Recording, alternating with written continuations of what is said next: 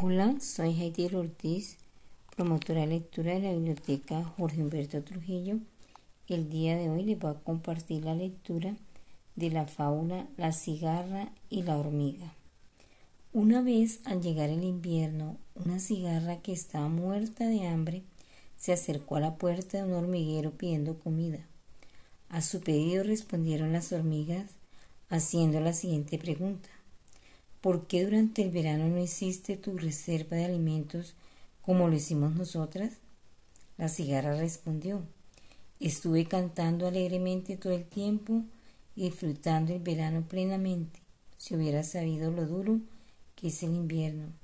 Las hormigas le dijeron, mientras nosotras trabajamos duro durante el verano para tener las provisiones y poder pasar el invierno, tú disfrutabas y perdías el tiempo Así que ahora sigue bailando.